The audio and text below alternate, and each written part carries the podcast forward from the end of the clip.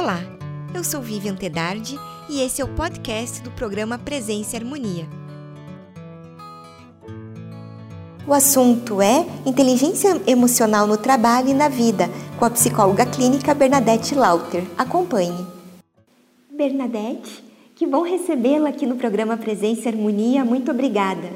Eu que agradeço, Vivian. Para mim é uma honra poder estar aqui participando de, desse programa. Bom, vamos conversar então sobre inteligência emocional. Você pode começar conceituando para nós? Inteligência emocional é essa capacidade que as pessoas desenvolvem ao longo da vida de poder, primeiro, identificar as suas próprias emoções, o que elas sentem, como que elas gerenciam as suas emoções e também poder identificar essas emoções nas outras pessoas.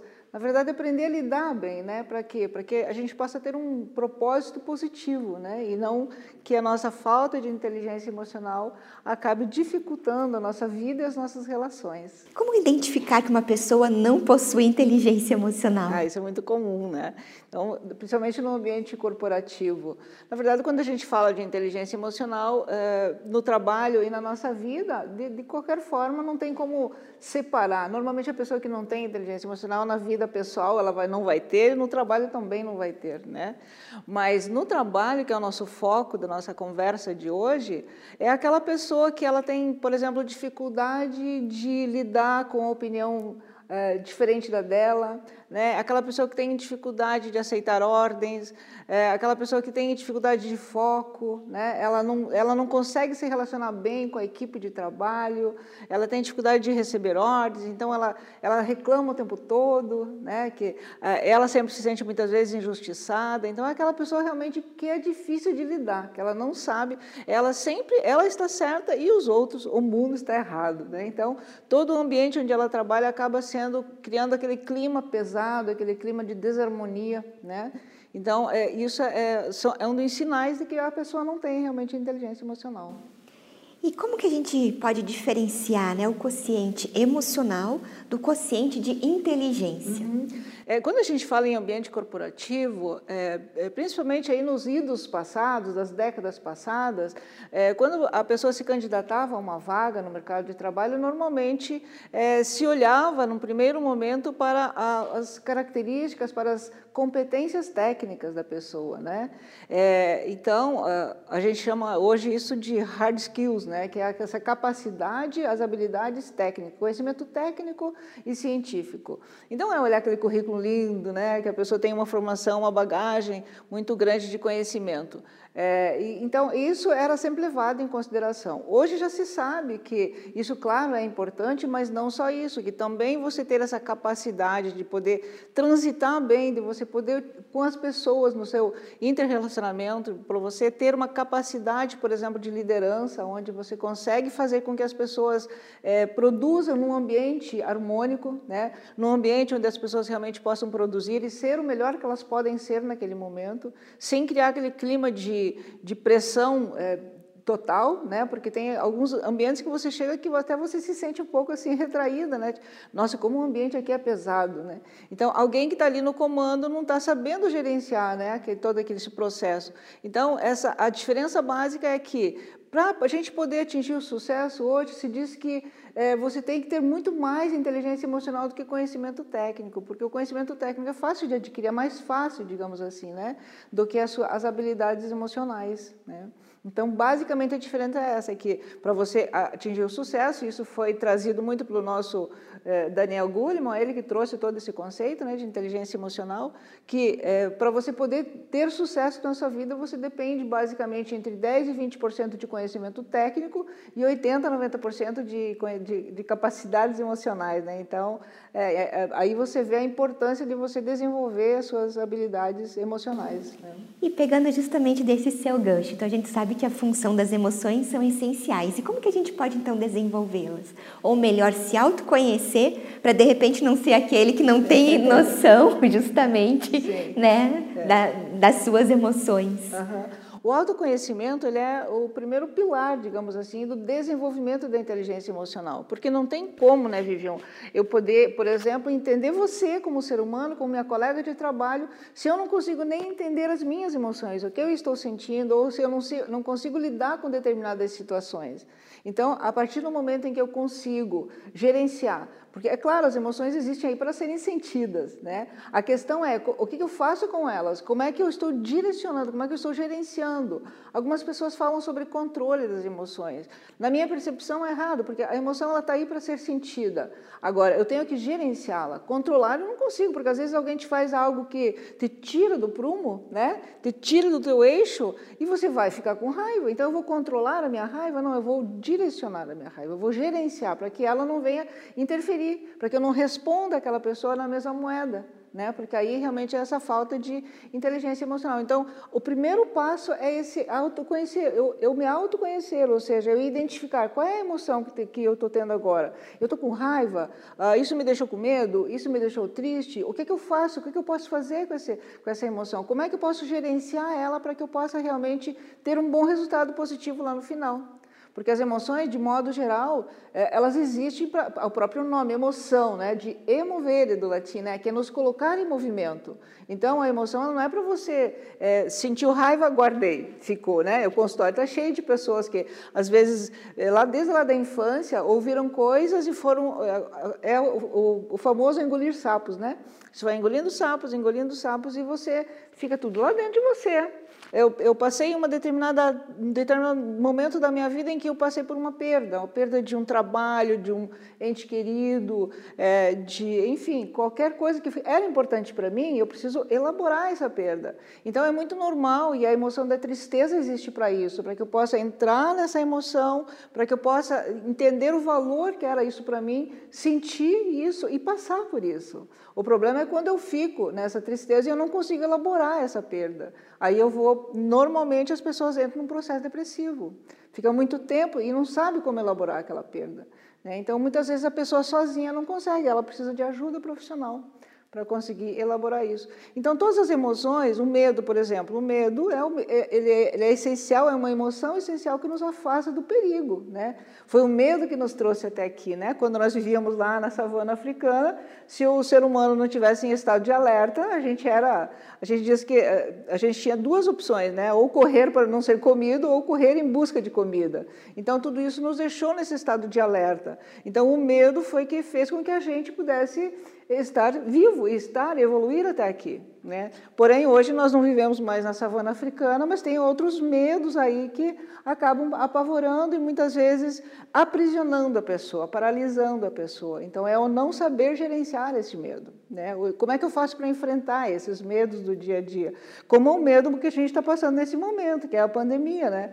Então, isso mexeu com, com tantas, tant, tantas das nossas emoções que as pessoas ficam assim paralisadas, porque olham para um futuro, não sabem como vai ser o amanhã, né? Isso gera angústia, gera ansiedade, e isso tudo, uh, hoje eu tenho feito várias videoconferências, pra, principalmente para pessoas, uh, corpo docente de, das escolas municipais, e os professores, de modo geral, é assim, a angústia por olhar para um futuro e não saber o que vai acontecer. Né? Então, isso gera realmente um sentimento de eh, eu estar completamente perdido. Agora, então, o que eu faço no momento desse? Como é que eu posso atravessar uma crise? E essa crise também, com certeza, vai estar no ambiente de trabalho, né? Porque a forma como nós trabalhamos mudou também. Só o fato de ter que fazer inúmeros protocolos, é, o fato de eu ter que manter esse distanciamento, o home office, então tudo isso mudou, né? A gente está tendo uma, um período da vida onde nós estamos passando, da história da humanidade, em que a gente está passando por uma profunda transformação. Né? E essa transformação exige que nós tenhamos estratégias diferentes para poder sair, é, sair bem, né? poder aprender grandemente e poder não, não adoecer com isso. Né? Com certeza. E quais seriam os principais gatilhos, e se é que existem os principais gatilhos, para fazer as pessoas perderem o controle emocional? É, existem algum, algumas questões, assim, algumas pessoas que, por, exatamente por não terem desenvolvido essa, essa inteligência emocional, então elas se sentem, muitas vezes, elas querem sempre ser o centro das atenções. Então, por exemplo, eu estou no meu ambiente de trabalho, então se alguém chega e vai é, mexendo na minha mesa, por exemplo, e sem a minha permissão, né? Aí a pessoa chega, quem foi que mexeu aqui? Tem o livro, né? Quem mexeu no meu queijo, né? Quem foi que veio aqui e mexeu nas minhas, nas minhas coisas? Ou na, na, você está no trânsito, vê muito isso, né? A pessoa, então, a gente chama de invasão de território, a pessoa que sente que o território dela foi invadido, né? Então, esse é um gatilho que faz muitas vezes que as pessoas é, partam para a agressividade, para a hostilidade. Né? Então, essa é, um, é, uma percepção de que a pessoa foi, naquele momento, a gente chama de sequestro emocional. Então, quando eu, eu, eu tenho no nosso, no nosso sistema límbico, que é o que gerencia as nossas emoções, tem uma, uma, uma, glândula chamada amígdala e ela que gerencia todo esse processo, né? todas as nossas emoções. Então, quando eu sofro esse sequestro emocional, quando eu não consigo perceber quando ele está vindo, é, eu perco totalmente a minha capacidade de pensar. Né? Então é nesse momento em que eu acabo fazendo uma besteira, agindo por impulso, que são esses acidentes de trânsito, que é você gritar com o seu subordinado, que é você né, ter problemas em, no, no, ambiente de trabalho. Né? Então tudo isso é, é, é, um dos principais gatilhos. E existem outros gatilhos, entre eles, por exemplo, também a pessoa que tem esse senso de justiça. Né? Ela, ela precisa, o tempo todo ela está se sentindo injustiçada, ou então ela vê alguém que sofreu por algo, então aquilo desencadeia nela uma sensação de tristeza, de raiva, de angústia, porque ela viu alguém sendo injustiçado ou ela mesma se sente injustiçada. Também é algo que faz com que a pessoa perca o controle da situação. Né? Ou, tem, existem outras questões também, que é aquela pessoa que vive sob pressão, é, que não consegue lidar com um momento de pressão absoluto. Tem também a questão de a pessoa se sentir é, completamente é, é invejada, né? rejeitada. Eu chego num ambiente onde é, as pessoas não, não olham para mim, não, não, dizem, não vejam que eu cheguei, que não vêm me cumprimentar, me abraçar. Então, ai meu Deus, ninguém gosta de mim. Né? Então, são os principais gatilhos que fazem com que a pessoa perca o controle. Né? Então, como é que eu posso fazer isso? O que, que eu, o que, como é que eu posso gerenciar todo esse processo? Né? E as pessoas realmente, é, é, a pessoa que ela não tem essa inteligência emocional, Vivian, ela tem dificuldade, ela não percebe que ela age assim. Na, na, na própria, na autopercepção, ela está 100% correta. Né? Então, é, é, é, e, isso é, e por isso que é o primeiro passo para você, para o conhecimento, para o auto, é o autoconhecimento, que é o poder entender isso. É, no consultório, eu, eu, eu, trabalho muito nessa área também no consultório de psicologia, né, que eu tenho o meu consultório. Então, eu, um dos primeiros exercícios, quando a pessoa, eu percebo que a pessoa não tem inteligência emocional, eu peço para que ela faça, é, escolhendo três pessoas, é, alguém da família, um colega de trabalho e um amigo. E ela pergunte para essas três pessoas é, quais, quais são os pontos fortes que essa pessoa vê nela e quais são os pontos que a pessoa entende que são pontos de melhoria. Para que a pessoa comece a receber de uma forma bem bacana, direta, objetiva, feedbacks em, em, dos vários ambientes, diferentes tipos de ambientes, né? no trabalho, na família e nas suas relações pessoais. É, isso é bem bacana, às vezes é, a pessoa começa a tomar consciência né, de que realmente isso, e é um exercício que você que está nos assistindo, se você também pode fazer, é bem bacana, para você refletir sobre isso, né, refletir sobre essa, a importância de eu entender, porque é, muitas vezes você não, você não, sozinho você não percebe que você age dessa forma, né? E em relação ainda a esses gatilhos, a gente consegue, a gente aprende né, justamente a ter controle sobre eles? É, a gente costuma dizer que é, quando eu começo a, a quando a primeira primeira questão sempre é a tomada de consciência, né? E aí depois quando puxa vida, eu, eu tive aquela, quem nunca, né? Eu tive aquela reação e aí depois assim, caramba, não sei onde é que eu estava com a cabeça que eu fiz aquilo, que eu tomei aquela atitude, né? Então isso é muito ruim. Depois você se sente muito mal. Então Sempre, sempre, o mais importante do que tudo é, é, a forma como você se sente. Se você se sentiu que um determinado comportamento seu, uma determinada reação sua, ela, ela te causou desconforto, então olha para isso né? para que você possa ir aprendendo a, da próxima vez, não fazer igual. Então, a primeira, o primeiro, a primeira parte que a gente costuma dizer é assim: eu tenho que estar atento, atento às minhas reações, como é que eu ajo, como é que eu reajo frente às situações da vida, né? Porque quanto mais conhecimento eu tenho de as formas como eu reajo, mais possibilidade eu tenho de mudar isso. Então, o primeiro ponto é isso, é eu estar atento às minhas reações. O segundo aspecto é algo também é algo muito importante, vive que as pessoas, nós não fomos treinados para isso, é ouvir o nosso corpo. Né? O nosso corpo sempre nos dá indícios, né? Ou dá aquela dor de barriga, né? ou começa a roer unha, ou o coração taquicardia, né? Então, assim, tem pessoas que, que têm isso de uma forma muito clara e elas não percebem né? não percebe. Então, observa meu, meu corpo. Eu estou numa determinada situação, seja no meu ambiente de trabalho, seja num evento social, enfim, que eu senti algo que, nossa, senti, passei naquele, conversei com aquela pessoa e me senti extremamente mal. O que, que eu posso fazer? Né? Então, olha para o seu corpo, porque realmente tem alguma coisa que está dizendo para você, olha, você não está conseguindo lidar direito com isso. Né? Então, esse é, uma, é um aspecto muito bacana. O terceiro ponto é você começar a racionalizar, porque quando você não é, explode, né, quando você não passa pelo sequestro, você começa então, você tem essa capacidade de pensar antes de agir no impulso, agir no, né, quando você está ali naquele ambiente é, que você está com os nervos à flor da pele. Né? Então eu consigo pensar, olhar para a situação de uma forma dissociada. Né? Uma forma bem bacana assim é quando você, por exemplo, teve um comportamento que você é, não gostou, seja no seu ambiente de trabalho né, ou na vida. Então, você rever é, essa situação imaginando que você está aí num, num, palco da vida, é um exercício bem bacana. E aí, você, nesse palco da vida, você vai passar essa situação, mas você vai se colocar lá como se tivesse, fosse da plateia. Então, eu observo de forma, a gente chama de dissociada, ou seja, eu não vou, não vou ter que sentir de novo tudo aquilo que eu senti, mas eu olho de uma forma fria, e eu olho que aquele comportamento que eu tive, eu poderia ter agido de uma forma diferente. De que outras formas eu poderia ter agido? O que seria melhor para que o resultado, né, como um todo, fosse melhor? Porque também não adianta apenas eu me sentir bem, né? Eu tenho que, no contexto onde eu estou, todos, tem que ser sempre essa relação de ganha-ganha, né?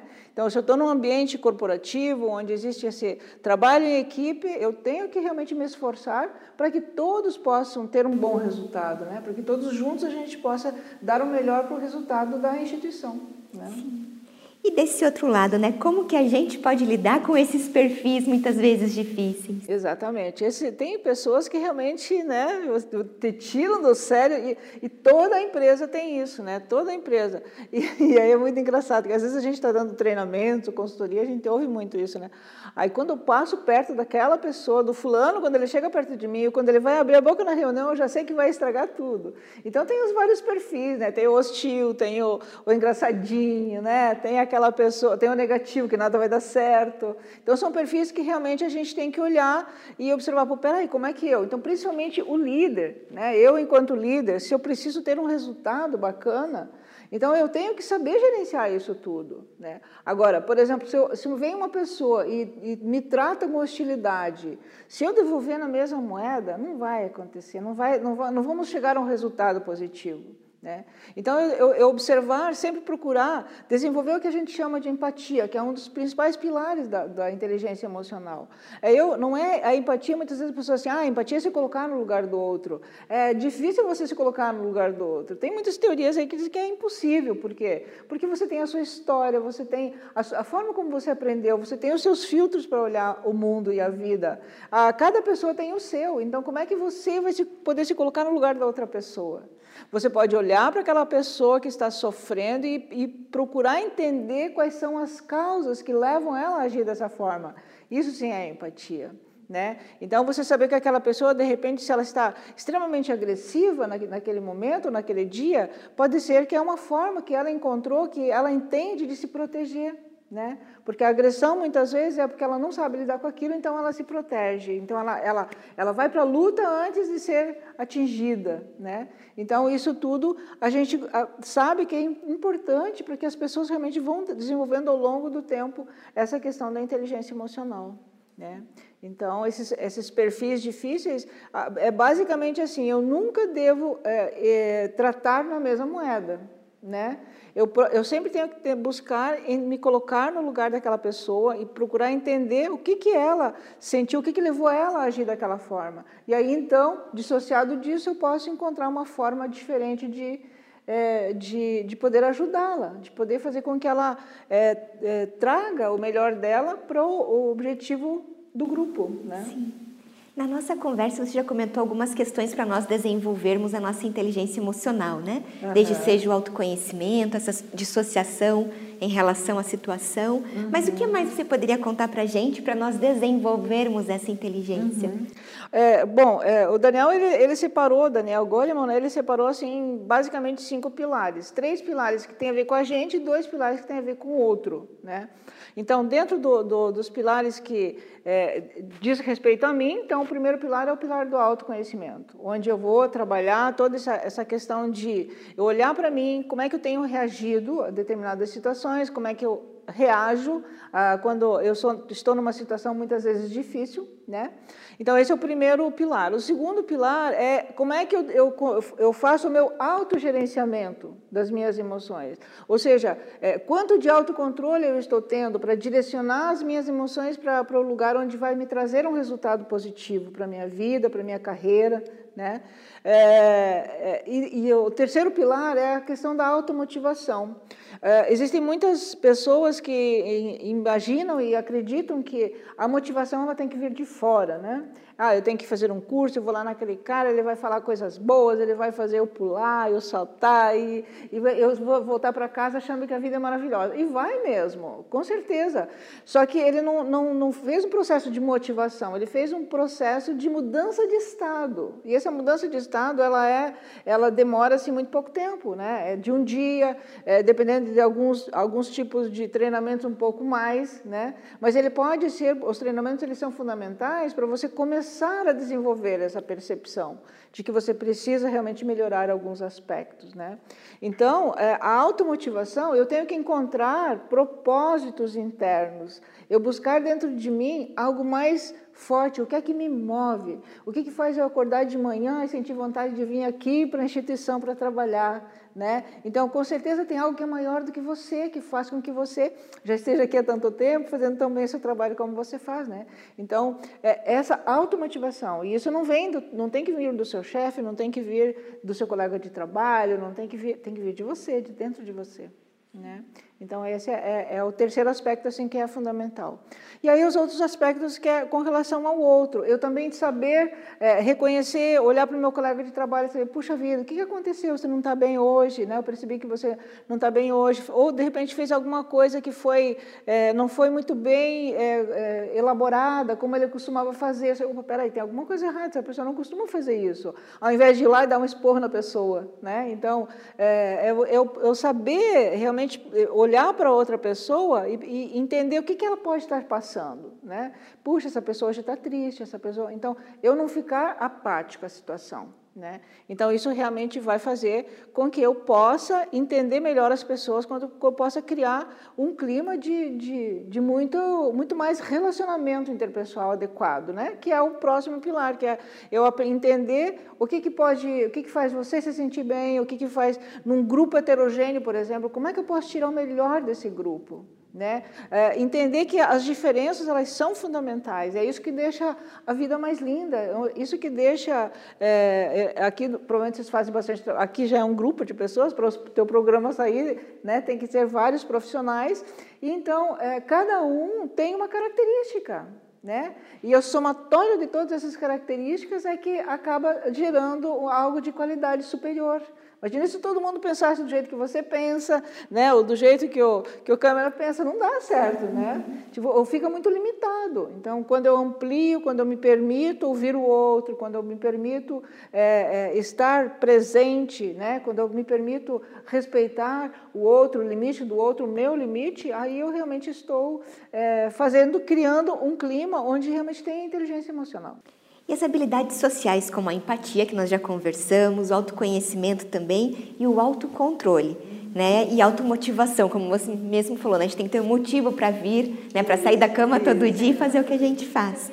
É, na verdade, são questões muito importantes para quem é, precisa desenvolver uma liderança Ah, sem dúvida, né? Porque imagina, eu enquanto líder, eu, eu enquanto líder, eu tenho que ter totalmente essas habilidades para quê? Para que eu possa é, ser um líder. Hoje o líder é aquele líder que realmente tem um bom resultado, é aquele líder que inspira, né? Aquele líder que eu, eu olho para o meu chefe e digo, ai, como eu queria ser igual a esse cara. Ele me inspira quando ele fala, ele me, me, me gera uma vontade tão grande de atingir esse resultado. Não é maravilhoso ter um líder assim? É aquele cara que você quer seguir sempre, né? Porque é o cara que te motiva, é diferente daquele cara de antigamente, né? Que é o gestor, que é o mandão, que é o autoritário. Esse cara, ele não sobrevive mais nos tempos atuais.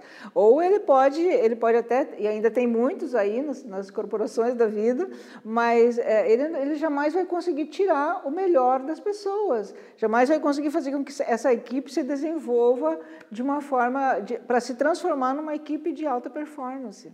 Né? Ele não consegue isso. Então, habilidades emocionais para liderança é fundamental.